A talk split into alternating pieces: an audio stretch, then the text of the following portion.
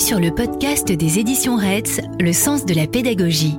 Un podcast pour les enseignants de maternelle et d'élémentaire, les formateurs, les passionnés de l'école et de la pédagogie. Une fois par mois, retrouvez une autrice ou un auteur pour un échange sur son engagement, sa démarche, ses gestes professionnels. Elle ou il répond de manière précise à des questions sur des sujets au cœur de sa pédagogie. Autant d'éléments pour vous accompagner dans votre quotidien ou vous interpeller sur vos pratiques. Nous vous souhaitons une bonne écoute. Aujourd'hui, je suis avec Marion Grimaud-Mercier.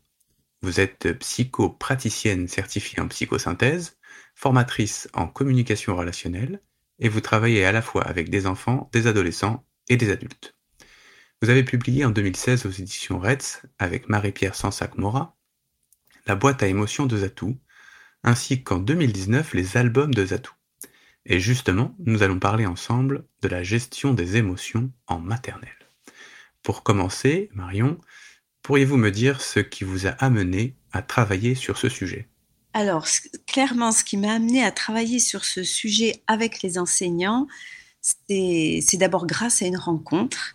C'est une enseignante directrice d'école qui m'a demandé si je pouvais euh, intervenir au sein de l'école auprès de son équipe parce que euh, l'équipe enseignante était en difficulté pour, euh, ben, pour faire face aux émotions euh, grandissantes des enfants. les enfants de maternelle ont des émotions en effet très fortes et les enseignants sont pas très formés pour accompagner voilà ce genre de choses. Et étant donné que j'étais maman d'une petite fille qui était dans cette école de temps en temps, donc Marie-Pierre Sansac-Mora, cette directrice, euh, me demandait des petits conseils. Elle savait que j'avais un cabinet de psychothérapie et que j'étais formatrice en communication relationnelle. Donc elle, euh, elle me demandait de temps en temps, voilà, des, petits conseils.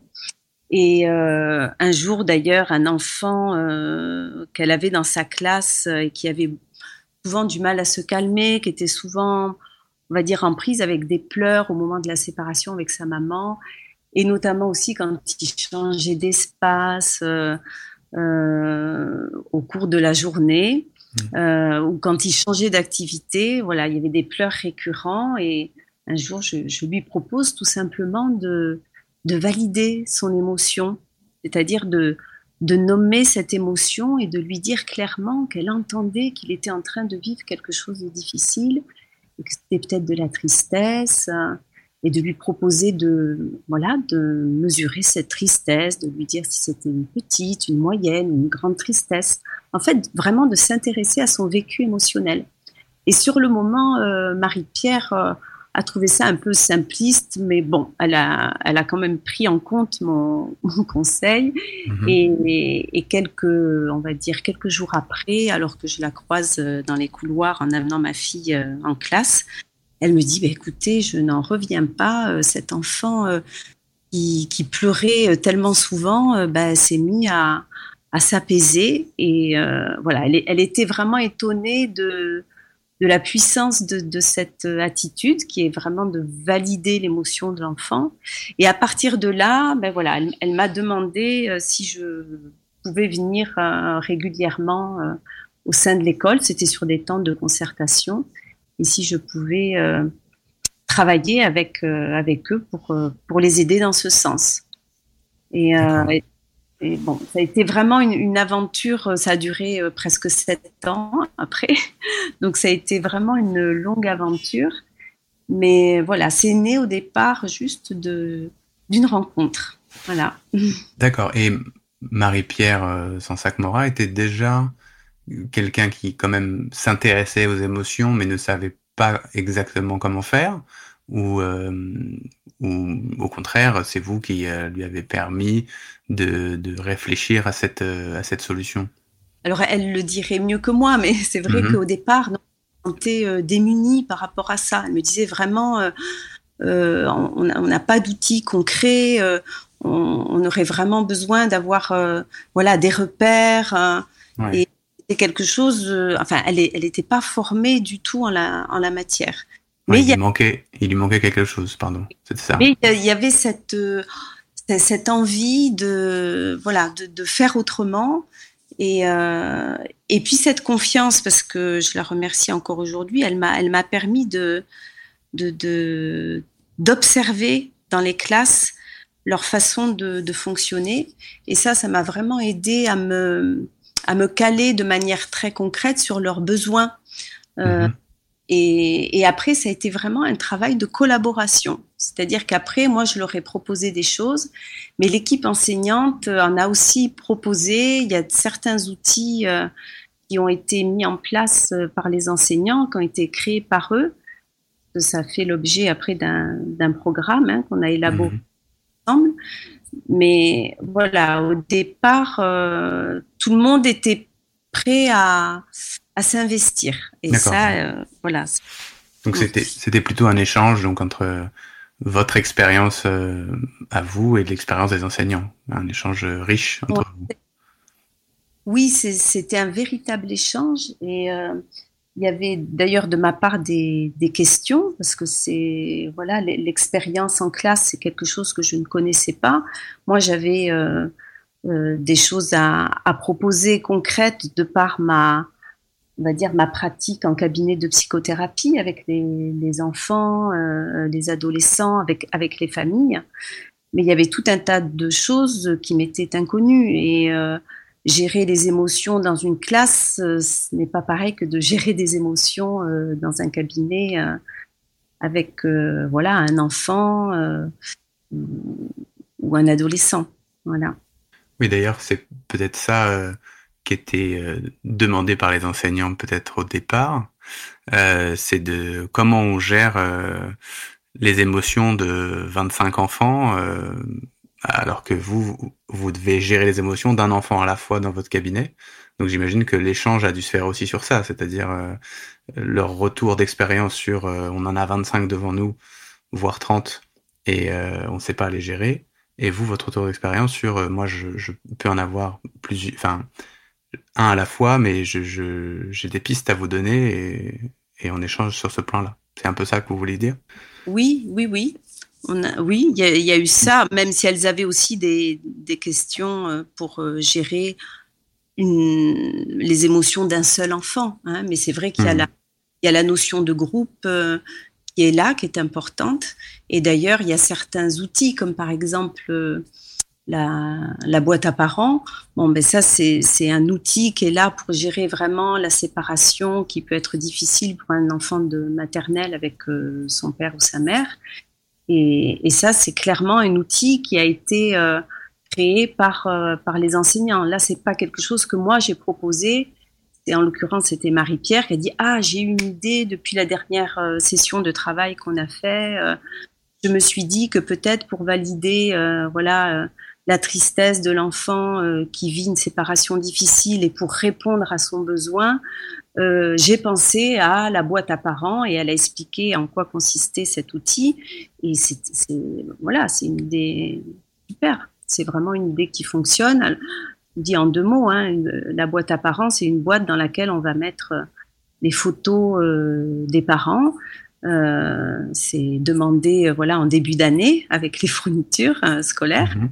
Et, euh, et l'enfant, quand euh, il est dans cette, euh, dans cette émotion, dans cette tristesse, euh, euh, parce que ben, le, le, parent est parti, ben, il peut aller chercher la photo, il peut en parler à la maîtresse ou à un copain, ou à l'enseignante ou à l'enseignant, et partager autour de ça. Donc, ce, son émotion est entendue, mais le besoin aussi qu'il y a derrière. On le verra peut-être tout à l'heure, mais une émotion. Mmh elle est là aussi pour euh, souvent signifier euh, un besoin qui a besoin d'être entendu.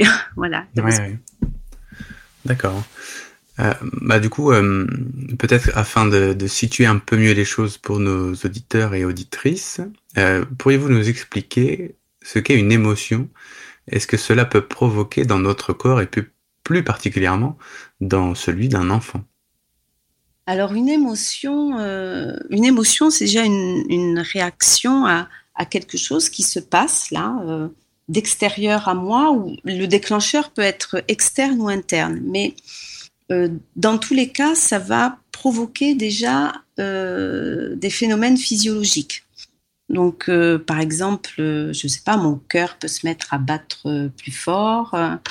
il va y avoir peut-être ma pression artérielle qui va augmenter, des séquences d'hormones. Hein. si par exemple j'ai très très peur et que je suis en train de vivre un, gros stress, ben, mon, mon, corps va sécréter du cortisol.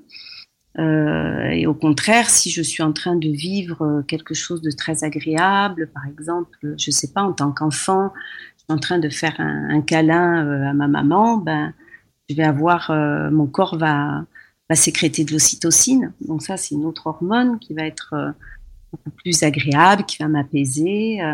Donc, il va se passer concrètement quelque chose dans mon corps, et puis il va se passer quelque chose aussi au niveau de mon comportement. Je peux me mettre à bah, à crier ou à, à, taper du pied, par exemple, si je suis en colère, ou, ou à courir très vite euh, si j'ai peur et que j'ai besoin d'échapper à un danger. Voilà, puis mon, sur mon visage aussi, il va y avoir des mimiques. Je peux avoir un, un grand sourire parce que voilà, je, je suis content ou je viens d'apprendre une bonne nouvelle ou je peux me mettre à pleurer. Donc voilà, tout ça, ce sont des manifestations qui vont se passer dans mon corps et il va se passer des choses aussi donc dans mon cerveau.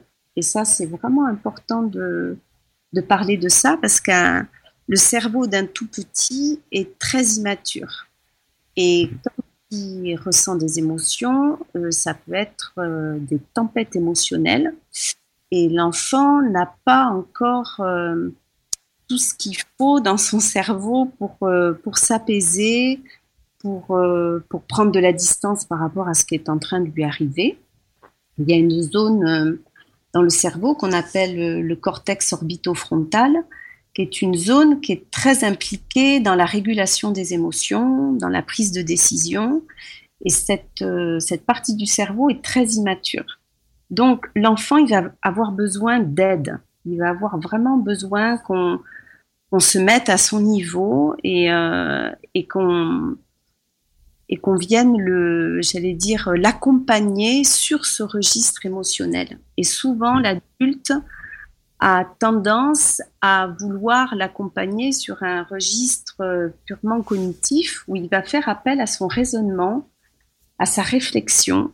Et quand l'enfant est en train de ressentir une émotion très forte, il n'est pas en capacité de d'analyser, de réfléchir euh, correctement. D'ailleurs, nous, les adultes, c'est un peu vrai pour nous aussi. Hein. Si on est en train de, si on vient d'apprendre une nouvelle terrible et puis que voilà, on nous demande de, de résoudre un, un, problème complexe, on, on, va pas avoir les idées claires pour ça. Oui. L'enfant, euh, il va avoir besoin qu'on qu parle le langage dans lequel il est euh, il est actuellement. Donc, s'il est euh, en train d'être dans, dans un langage émotionnel, ben, il va falloir qu'on lui parle cette langue-là, la langue des émotions. Donc, on va se mettre à son niveau pour qu'il puisse s'apaiser. Et ça, c'est vraiment un apprentissage euh, qui va se faire euh, dans le temps. Mais il faut qu'en tant qu'adulte, on soit conscient de ça. Autrement, on, on est face à un enfant qui va peut-être se mettre à crier plus fort parce qu'il se sent pas compris. Euh, on va pas arriver à l'apaiser. Oui, c'est c'est l'inutilité de dire à un enfant énervé euh, calme-toi en lui criant dessus et en lui disant calme-toi. Ah ben, ça n'aboutit jamais, rarement. Alors surtout après de l'intensité de l'émotion. Alors c'est vrai qu'en plus si on se met à crier, lui, l'enfant, il va, il y a ce qu'on appelle les neurones miroirs. Hein. L'enfant va, va se mettre au diapason euh, de l'énergie dans laquelle euh, on est. On va activer chez lui euh, encore plus de stress. Donc, ça va, ça va pas avoir d'effet du tout. Mais des fois, on veut le raisonner en disant mais tu comprends, euh, tu lui, tu lui donneras le jouet tout à l'heure. Là, pour l'instant, et on va essayer de lui expliquer. C'est important de prêter. Et puis, on va faire tout un toute une explication qui va, qui va lui, euh, le, lui passer complètement au-dessus. Il va être, mmh. euh, lui, dans son émotion, donc il a besoin d'abord d'être accueilli dans ce qu'il est en train de ressentir. Oh, je vois que c'est difficile pour toi, tu voulais, tu voulais jouer avec ce camion et, et puis il te l'a pris des mains, alors toi, tu es es en colère, c'est ça? Et ta colère, elle est comment? Euh, Elle est petite, elle est moyenne, elle est grosse. Donc ça, on peut le faire quand l'enfant euh, est à un certain niveau. Si vraiment il est en train d'hurler, on peut même plus euh, lui parler de cette manière. Donc hmm. ça va toujours être en fonction de l'intensité aussi de l'émotion dans laquelle l'enfant est au moment où on lui parle. Et, et du coup, l'adulte aussi. Enfin, j'imagine que euh, il faut que l'adulte aussi, pour se mettre au niveau de l'enfant ou pour parler le langage de l'enfant, doit lui aussi euh, prendre le temps de d'analyser sa propre émotion peut-être et de et de de la diminuer si besoin ou de se calmer ou ce genre de choses si on veut parler le même langage. Tout à fait, tout à fait. Et ça, c'est aussi un apprentissage que les adultes ont à faire.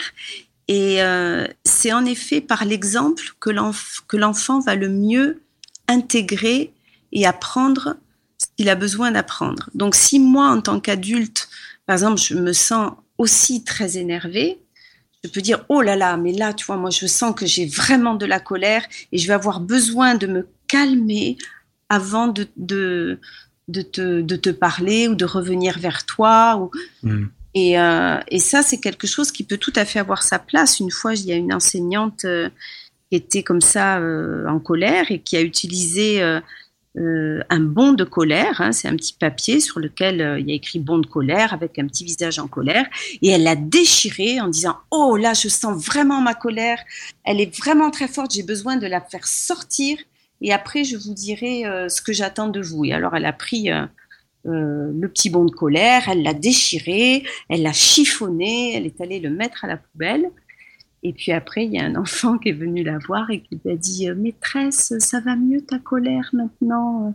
Enfin, Voilà, ça a même déclenché de l'empathie de la part de la part d'un enfant. voilà, parce que à ce moment-là, l'adulte s'est permis de dire, d'exprimer et même là de, de décharger, mais de manière très contrôlée, hein, euh, ce qu'il était en train de, ressentir. Bon, maintenant, euh, n'a pas toujours à verbaliser ce qu'il ressent à l'intérieur de lui, mais c'est bien qu'il en soit conscient, en effet, et qu'il puisse apporter au moment où l'enfant est dans cette émotion une présence euh, juste, et c'est vrai, la, la, plus paisible possible. Et si elle ne l'est pas, de verbaliser. Ou si je suis oui, pas. Ça, ça. Oui.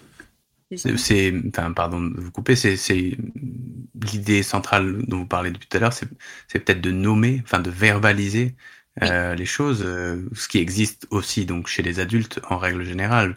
Plus on arrive à verbaliser et à être explicite sur ce qu'on ressent, euh, plus c'est facile à comprendre pour la là ou les personnes qui sont face à nous. Je sais pas si c'est si je vais dans le bon sens. Oui. Tout à fait, c'est ça. Ça part de là. C'est vraiment apprendre à nommer son émotion, à s'exprimer dessus. Et pour ça, l'enfant, il a il a vraiment besoin d'être euh, d'être aidé. Et j'allais dire pas que par les mots. C'est pour ça que chez les tout petits, on a mis en place des outils très concrets, comme par exemple les émomètres, où mhm.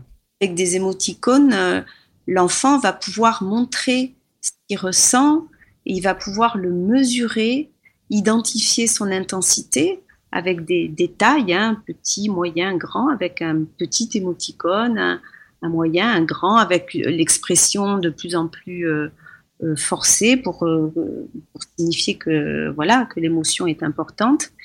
Et le fait que l'enfant puisse montrer et en même temps verbaliser, ben, ça va le rendre acteur, acteur de, de, la gestion de son émotion. Et, d'ailleurs, ce mot gestion, enfin, pour moi, le mot gérer, c'est vraiment faire au mieux avec. C'est, c'est pas euh, euh, contenir une émotion euh, de manière, comment dire, il, il faut pas étouffer son émotion. Hein. Mmh. De, de, de, la canaliser, de l'exprimer quand on peut l'exprimer, de la décharger quand elle est trop forte. Parce que des fois, vous allez avoir une émotion chez un enfant, elle va être tellement forte qu'il ne pourra même pas la verbaliser. En fait, parfois, c'est simplement de la, de la décharge parce qu'il y a eu trop de, stimulation, parfois trop de sucre aussi. Mmh. les, voilà, les, sucreries, on sait qu'aujourd'hui, ça va venir compliquer la tâche pour l'enfant, pour gérer ses émotions.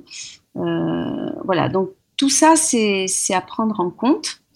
Et il faut retenir euh, que l'émotion, elle a un trajet. C'est un peu comme, souvent je dis, c'est un peu comme une vague.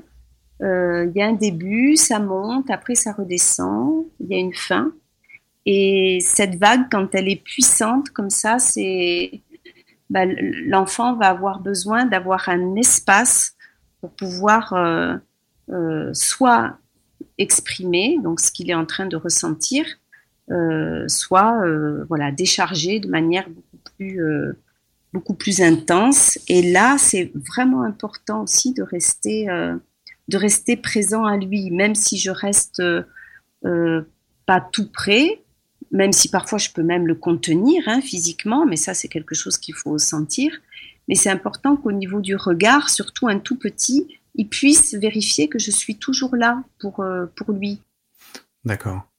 Euh, et euh, bon, on en a déjà un petit peu parlé, mais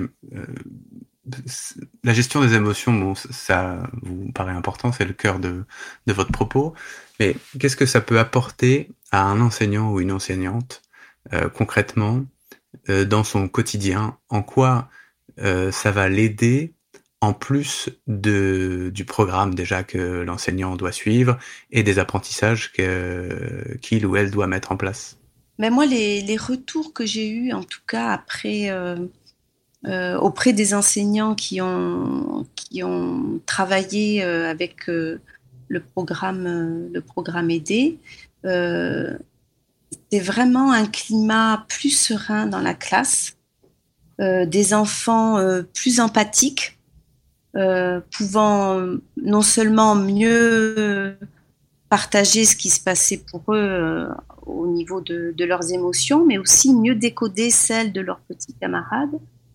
Et, euh, et du coup, une, on va dire, un lien social plus, paisible, les, les, enfants entre eux étant voilà, dans des partages plus tranquilles et puis plus d'autonomie aussi, parce que l'enfant va, euh, parce que justement, euh, à travers l'écoute de son émotion, ce que je voulais rajouter aussi, c'est que l'enfant, il va apprendre à sentir son besoin qu'il y a derrière l'émotion. Et il va apprendre aussi à le, à, l'exprimer.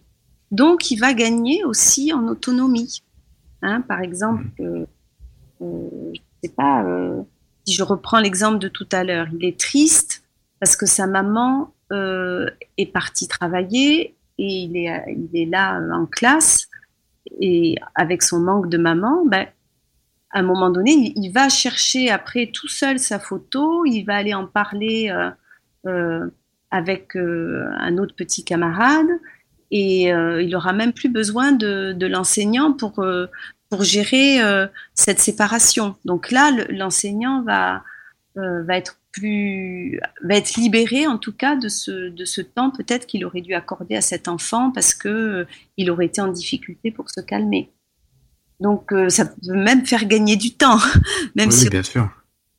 Comme, comme beaucoup de, de, comment dire, de nouvelles choses qu'on essaye de mettre en place. Peut-être qu'au début, on a l'impression de perdre un peu de temps, euh, parce qu'il faut justement euh, organiser cette mise en place, mais qu'au au fil, enfin, au fur et à mesure de, du temps, euh, en fait, c'est, du, du temps de gagner justement.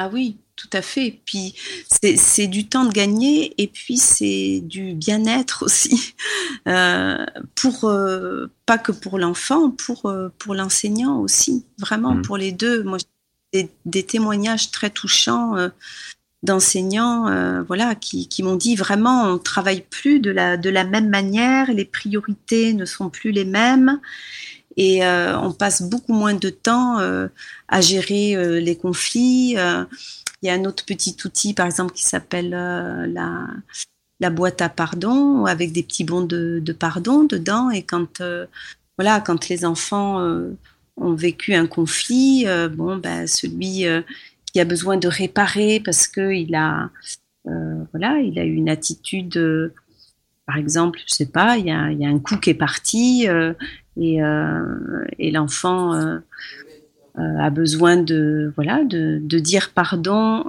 pour pas que pour soulager l'autre, pour se soulager lui aussi, parce qu'il fait un petit acte de réparation à travers ça. Et, et ça, c'est le genre d'outil que les enfants s'approprient après très facilement et qui vont, euh, qui vont utiliser euh, sans forcément avoir la présence de l'enseignant euh, avec eux. Au départ, oui, c'est nécessaire, mais après, voilà, ils vont pouvoir l'utiliser en pleine autonomie. Hmm. Et peut-être même chez eux. C'est une éventualité. Oui, et d'ailleurs, très souvent, il y a des retours aussi de, de, parents parce que voilà, les enfants vont, vont se mettre à, à parler aussi avec les, avec les parents d'une mm. d'une façon différente. Ils vont verbaliser même les, les émotions des parents des fois. Donc euh, là, les, les, les, parents sont étonnés, mais en général, euh, voilà, plutôt agréablement surpris. Et euh, il n'y a pas longtemps, j'étais voilà en, ligne avec un enseignant qui, qui utilise la boîte à émotions de Zatou, là, voilà, qui a été éditée pour, euh, pour transmettre ce programme. Et il l'a, carrément présenté aux, parents. Et il a eu des retours euh, voilà, très, très positifs. Mmh. Les parents comprenant mieux ce qui se passe dans la classe, euh, voilà, après sont, sont aussi plus ouverts, plus réceptifs. voilà, et ça aussi, c'est. Oui, puis ça peut être une, une co-construction, c'est-à-dire un travail commun entre euh, les parents et l'enseignant et les enfants. Comme ça, tout le monde parle justement le même langage et ça aboutit aux mêmes conclusions positives, j'espère. Tout à fait, tout à fait. Bon, très bien. Oui, allez-y, allez-y. Oui, oui. Euh, ajouter? Non, non, je, voulais juste ajouter, c'est vrai que ce, ce travail sur, euh, sur les émotions, les émotions, elles nous permettent de nous orienter dans la vie. Elles vont nous permettre euh, de faire des choix, d'aller vers des choses, euh, au contraire de se mettre à distance euh, de, certaines personnes ou de certaines situations. Et, tout ça, quand l'enfant peut l'apprendre dès la maternelle, ça va être un acquis après pour ses relations sociales plus tard. C'est un vrai bénéfice, j'allais dire, pas que dans le temps présent, mais aussi pour, pour plus tard. Oui. Alors, je, me permets de revenir sur un point que vous avez évoqué il y a, peu de temps. Vous avez parlé du programme Aider. Alors, est-ce que vous pourriez euh, nous expliquer un petit peu plus ce qu'est ce programme Aider? Alors, le programme Aider, euh, alors Aider déjà, c'est, ce sont les initiales de euh, écoute dynamique des émotions et des ressources. Euh, pourquoi je l'ai appelé comme ça? Parce que c'est une, c'est une démarche qui va euh, proposer aux adultes, là en l'occurrence aux enseignants, euh, d'avoir une écoute particulière dans le sens où elle va proposer à l'enfant d'être acteur de cette gestion des émotions. C'est pour ça que je l'ai appelé écoute dynamique, parce que l'enfant va être amené à, parler de ses émotions, mais aussi à agir avec. Euh, je prends un exemple, par exemple, euh, dans, dans la boîte à émotions de Zatou, il y a, une, il y a des planches qui s'appellent, des émomètres, et ces planches-là, elles ont des, des émoticônes, par exemple, euh, on va prendre l'émomètre de la tristesse, et il y a trois niveaux, hein, petit, moyen, grand. Euh, donc une petite tristesse, une moyenne, une grande. Et ces, pastilles sont aimantées et l'enfant va pouvoir euh, détacher la pastille, euh, aller la montrer par exemple à l'enseignant ou l'enseignante, ou alors la mettre dans une boîte à émotions, par exemple. D'accord. Et alors du coup, donc ce, ce programme, euh, ce programme aidé, c'est ce qui a abouti à la boîte à émotions de Zatou. Euh, et euh, quand on regarde cette boîte, elle est très complète il y a, je trouve, beaucoup de choses en fait assez simples auxquelles on aurait pu penser, mais mais on n'y avait pas pensé.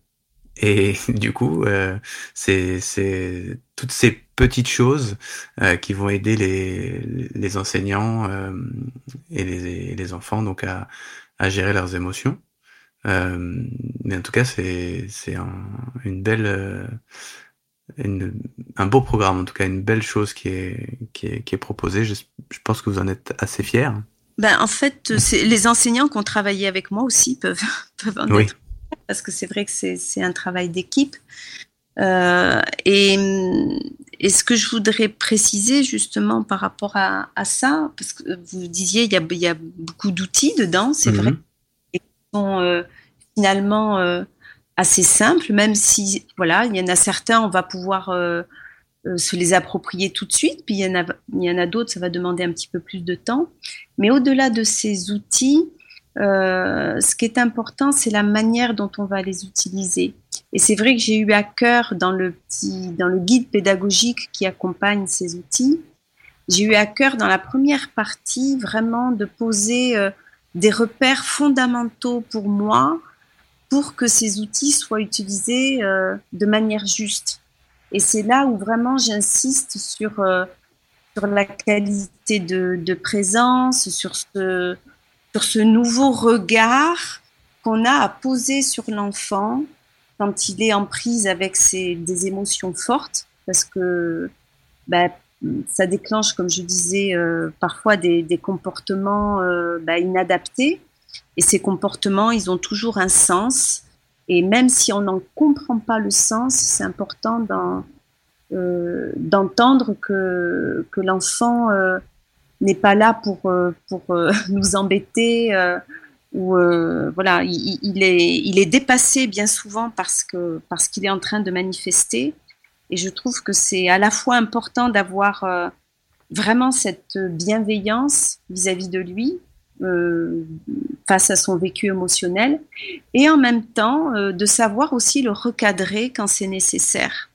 Et, et, ça, ça fait partie du, programme aidé. Hein, le, accompagner les émotions de l'enfance, c'est évidemment avant tout les accueillir, mais c'est aussi euh, recadrer le comportement qui n'est pas euh, euh, adapté et, et poser voilà certaines limites et ça, c'est pour euh, répondre aux besoins de sécurité de l'enfant.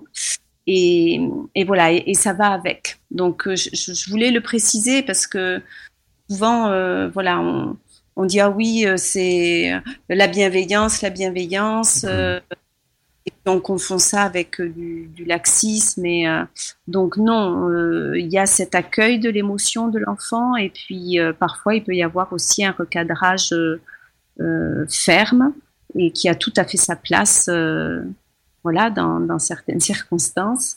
Et, euh, et ça, dans, le, dans ce programme aidé, euh, voilà, il y a, des repères aussi euh, pour, euh, pour pouvoir accompagner aussi ces, ces, comportements, des fois qui sont, voilà, qui, sont inadaptés et, et que l'enfant a besoin d'apprendre à, à, à, maîtriser ou à, ou à changer. Ou, voilà. Ouais, je comprends. Et peut-être quelque chose qu'on n'a pas précisé depuis le début, c'est la différence entre une émotion et un, un, statut où vous voyez la différence entre je suis triste et je suis fatigué, qui sont deux choses différentes. Ou, ou, ou je ne sais pas si c'est très clair ce que je vous pose comme question, ça vous paraît euh, votre question, ça me, ça me, fait. Alors là, quand vous me parlez par exemple de la tristesse et de la fatigue, c'est vrai que la fatigue, ça va être un état physiologique. Mmh. L'enfant peut avoir besoin de manifester et, et, et d'exprimer. Et, et, il peut avoir besoin d'être validé là-dedans aussi. Ah, ben je, je, vois que tu es très fatigué, euh, tu as besoin de te reposer. Enfin, voilà. Donc, le, le, même si c'est pas une émotion, la fatigue, c'est un état, ça va être vraiment besoin ça va être vraiment important, pardon, mmh. euh, de, le, de, le, valider, de le prendre en compte. Maintenant, quand vous soulevez aussi quelque chose de très important, quand vous dites euh, je suis triste, par exemple, euh, on va privilégier plutôt euh, comment dire la, une autre façon de dire les choses, de dire plutôt j'ai une tristesse plutôt que je suis triste, pour aider l'enfant à se désidentifier de son émotion. J'ai une tristesse et là je peux la mesurer hmm. et je vois bien extérieur, enfin au moment où je l'observe, déjà je la mets un petit peu moi parce que je peux en parler. Hein. Euh, voilà et voilà face euh, après la timidité par exemple c'est pas une c'est pas une émotion mais je préfère dire à un enfant ah oui bah là tu as de la timidité tu ressens de la timidité plutôt que tu es timide, je suis timide. Euh, ça, c'est souvent quelque chose auquel l'enfant va s'identifier, va dire je suis timide. Non, là, tu ressens de la timidité, mais à d'autres moments, tu vas ressentir autre chose. Et c'est important, euh, voilà, quand il y a une émotion qui est là, de dire j'ai de la colère, euh, j'ai de, la tristesse ou j'ai une grande peur, voilà, et, on va pouvoir la l'observer, regarder qu'est-ce qu'il y a à l'intérieur de cette émotion, de quoi elle me parle, voilà, quel besoin elle sous-tend. D'accord. Et alors, donc euh, là maintenant, euh, Marion, vous diriez que vous, vous êtes comment? Vous avez une, une, grande joie, une grande, euh, une petite tristesse, une, une moyenne fatigue? Ben, je dirais, là, je sens pas trop la fatigue parce que je suis dans le, le, plaisir de partager avec vous. ben voilà, cette aventure que j'ai vécue avec ces enseignants toujours. Donc je dirais que c'est plutôt de la joie. Et la joie d'ailleurs qui n'est pas qu'une émotion pour moi. C'est La joie, ça peut être aussi un, état euh, profond. On peut se sentir joyeux sans forcément avoir euh, euh, quelque chose qui vient provoquer cette joie-là. Donc la joie, mmh. d'ailleurs, pour moi, c'est, c'est, beaucoup plus qu'une émotion. Mais voilà, et là, je ressens, je pourrais dire de l'enthousiasme aussi à... Ah, très bien aussi ça à sentir que euh, voilà, des personnes s'intéressent euh, à ce sujet et euh, voilà et qui ont le désir de le de le faire, enfin de, de, le partager à d'autres. Bon, bah parfait. Bah, j'espère qu'on partage cette joie aussi. Bah, en tout cas, je vous je vous remercie Marion hein, d'avoir pris ce temps et puis bah, je vous dis à, à, très bientôt. Merci beaucoup Romain et merci pour voilà ces ces questions pertinentes. Et puis euh, et puis je sens aussi euh, de la joie non en vous je sais oui, oui, oui. Oui oui de la joie de la joie euh, de partager aussi. Et puis voilà. Donc c'est c'est des moments que j'apprécie. Voilà c'est un plaisir partagé. Donc voilà exactement ça compte. Bon merci beaucoup Marion. Nous vous remercions d'avoir écouté notre podcast Le sens de la pédagogie si vous avez aimé, n'hésitez pas à en parler autour de vous, à le noter et à mettre des commentaires. Retrouvez tous les épisodes sur le site des éditions Retz, Apple Podcast, Deezer, Spotify ou Podcast Addict. À bientôt!